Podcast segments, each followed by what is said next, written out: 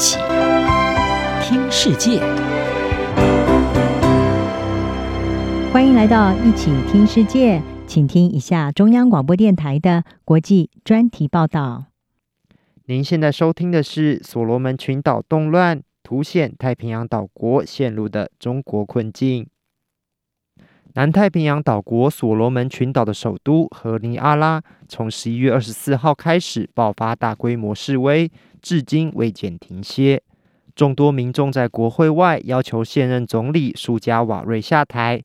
而原本和平的活动，最终却演变成失控的动乱。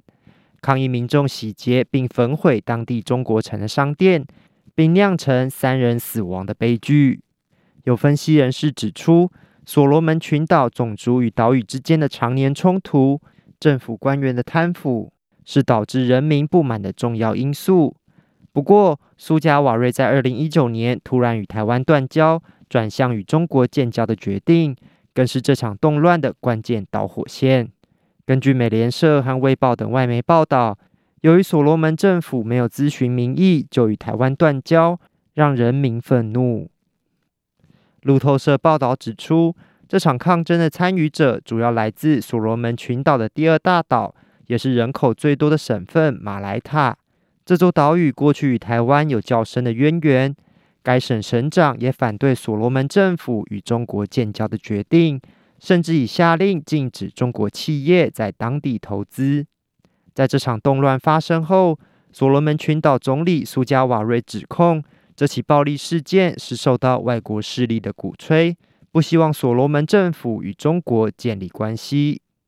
美国之音引述澳洲国立大学珊瑚贝尔亚太事务学院特聘政策研究员巴特莱指出，这起事件不是针对外交政策本身，而外交转向加剧了原本就已存在的不满，特别是认为中国介入所罗门政治。而中国资金在某种程度上助长了贪腐。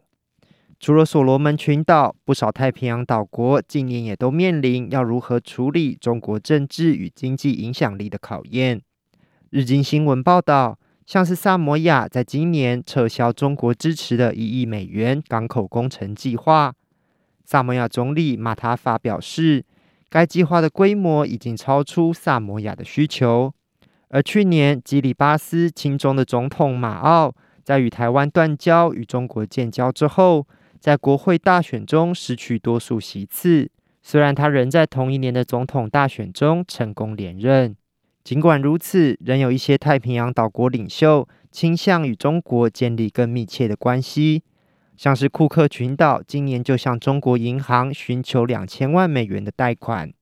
中国自推动“一带一路”倡议以来，被指控是借由国际借贷来扩大其经济及政治影响力。日经新闻指出，中国在海外的借贷实际数字难以被计算，而这些未被公开的借贷很可能威胁到许多新兴国家市场。美国全国经济研究所就曾指出，中国的海外贷款有半数是隐形的，并没有出现在正式的全球债务统计及信评机构的记录中。对于所罗门群岛的人民来说，隐藏在借贷背后的政治关系，正是人民所担忧的。澳洲智库洛伊研究所澳洲太平洋网络计划主任索拉表示，所罗门群岛民众对政府的贪腐及裙带关系感到失望，特别是对中国在建交之后推动的金援外交。索拉认为，中国在建交后将这种金援外交推向极致。把中国国营企业和中国劳工一起带进了所罗门群岛。索拉表示，虽然当地人不一定会失去就业机会，但很显然，与中国建交的经济红利并没有加惠到在地社群。尽管所罗门群岛的动乱涉及当地常年的内部冲突，但也凸显出在中国影响力日益壮大之下，太平洋岛国面临的困局。以及他们对拥有更可以反映民意、更透明的政府与监督措施的深深期盼。以上专题由正经茂编辑播报，谢谢收听。